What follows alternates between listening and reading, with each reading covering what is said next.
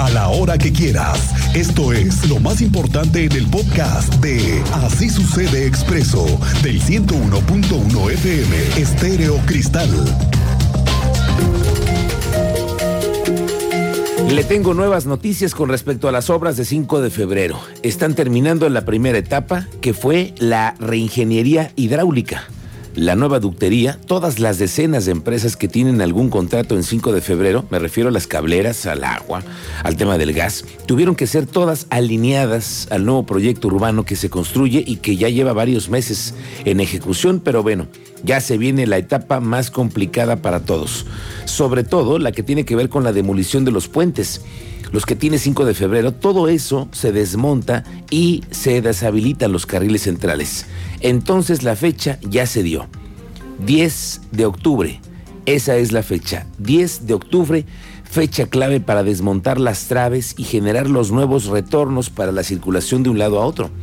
Hoy se dieron más detalles y también de qué se va a hacer con toda la infraestructura que se va a demoler. Tú sabes más de eso. Andrea Martínez, muy buenas tardes, bienvenida.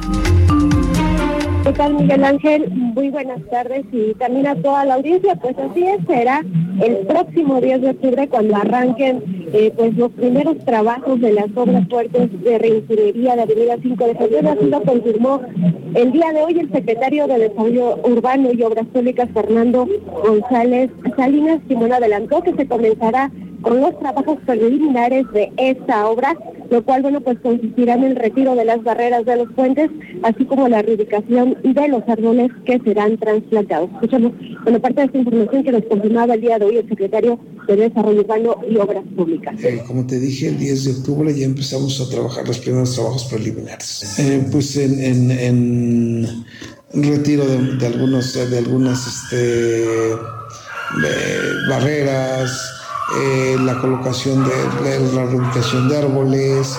O sea, vamos a empezar a trabajar en eso. Y,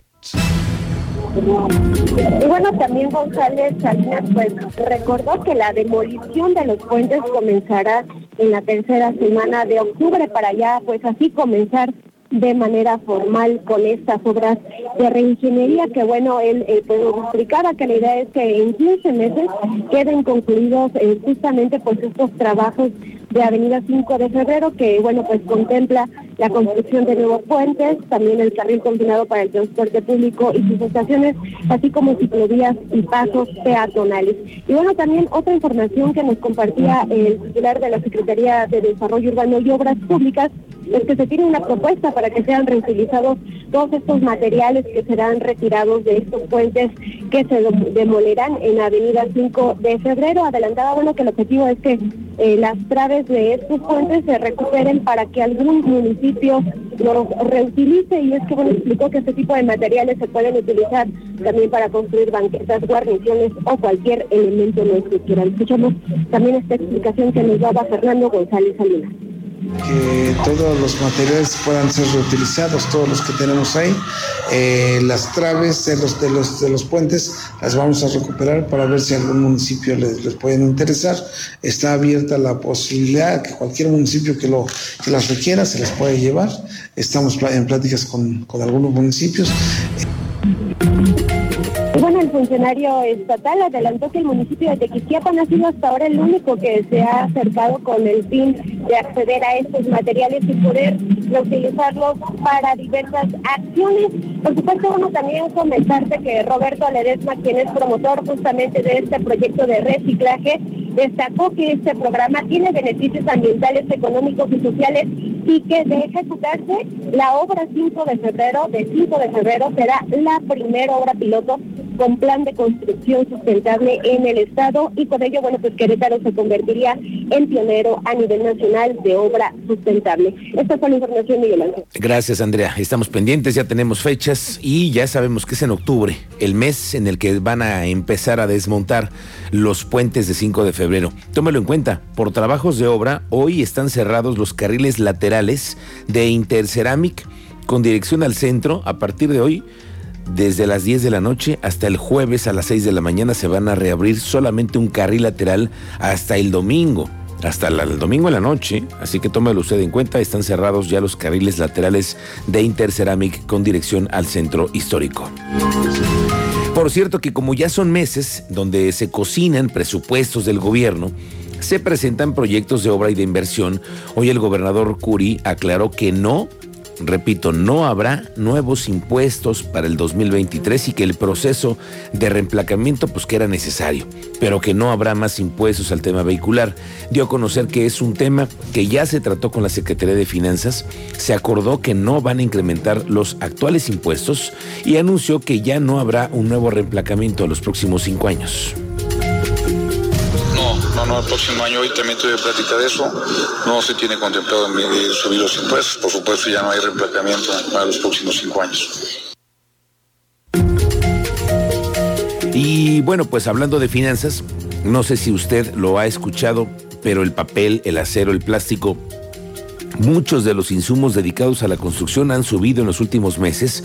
Hoy se supo que el incremento en los costos de materiales como acero, cemento, fue hasta del 30% que ha repercutido en la programación de obras que realiza la Administración Municipal, lo explicó así la secretaria de Obras Públicas, Soriana López.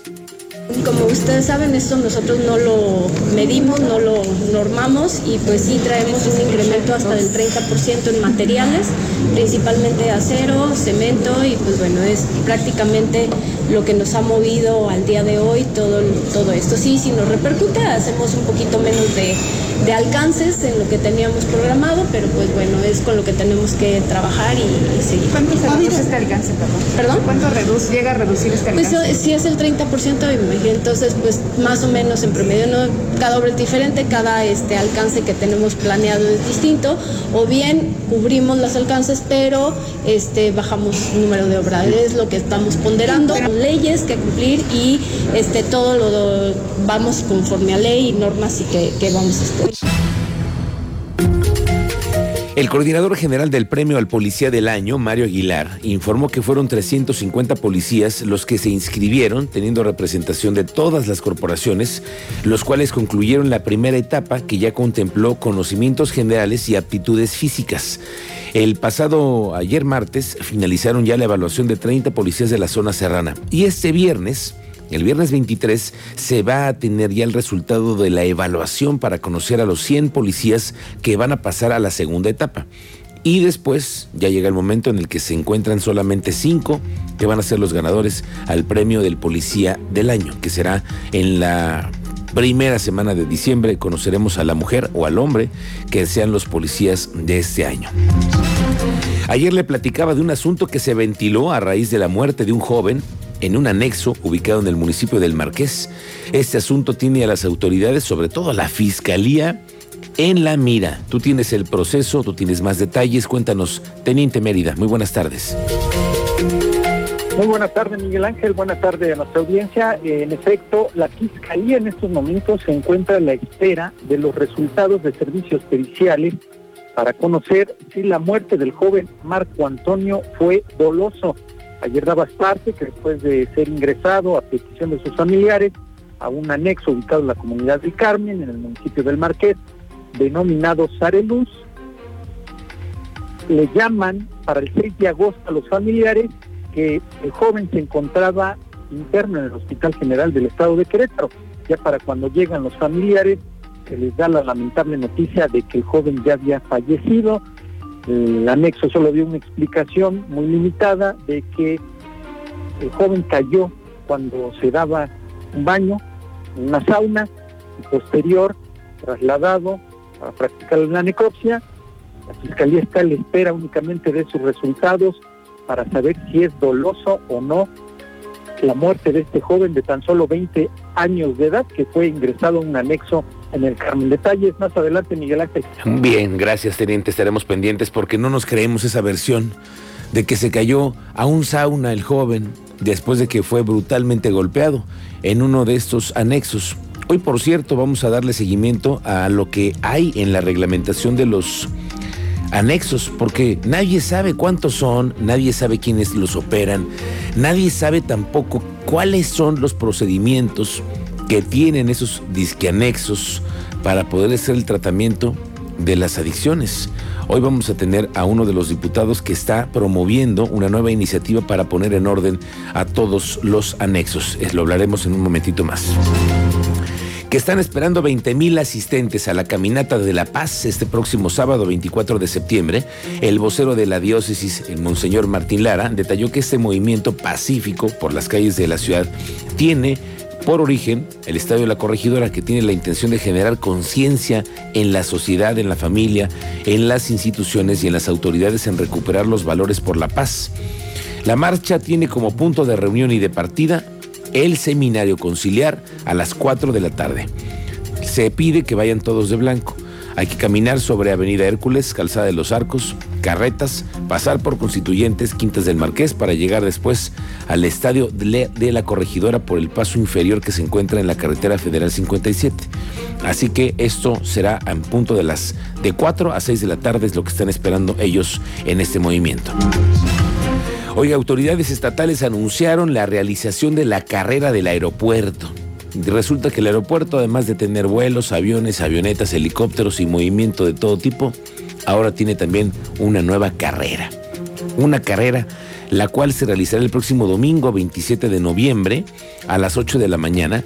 El director Jorge Gutiérrez de Velasco detalló que esperan hasta 2.300 corredores en las tres categorías de 5 y 10 kilómetros, varonil y femenil. Las inscripciones están listas a partir del mes de octubre. El próximo 27 de noviembre se llevará a cabo a las 8 de la mañana. La cita para los corredores será a las 7 de la mañana. Hay categorías varonil y femenil. Estamos visualizando y es por eso que hemos invitado aliados estratégicos que junto con ellos y sus comunidades podemos hacer más grande este, este evento. Está visualizada para 2.300 corredores. No es una carrera chica, pero también creemos que es sumamente factible, insisto, por los aliados estratégicos y la comunidad que el aeropuerto convoca. Oiga, le cuento que ayer aparecieron en una foto el dirigente nacional del PRI, el vapuleado Alito Moreno, que después de todo lo que ha pasado con la ley que le permitiera permanecer en las calles al ejército mexicano, bueno, pues ayer aparecieron en su oficina la dirigente del PRI de Querétaro, Abigail Arredondo, y Polo Hospital, que desde ayer, por cierto, Polo Hospital se convirtió en, además de ser diputado, en ser uno de los voceros que a nivel nacional tiene el PRI, que son tres. Él ya es uno de ellos, este queretano. Lo que se me hace a mí muy sospechoso es que el nombramiento se da luego de que apenas hace unas semanas el gobernador panista Curi criticó la deslealtad del PRI al aliarse con Morena y romper el acuerdo que tenía con el PAN. Alito Moreno así nombra, digo, esto es, no, es, no es casualidad, ¿eh? en un estado panista a un vocero como Polo Hospital y no es que recaiga este tipo de decisiones en la dirigente priista Abigail Arredondo. No, no, no. Voltearon hacia el diputado priista, lo cual genera señales.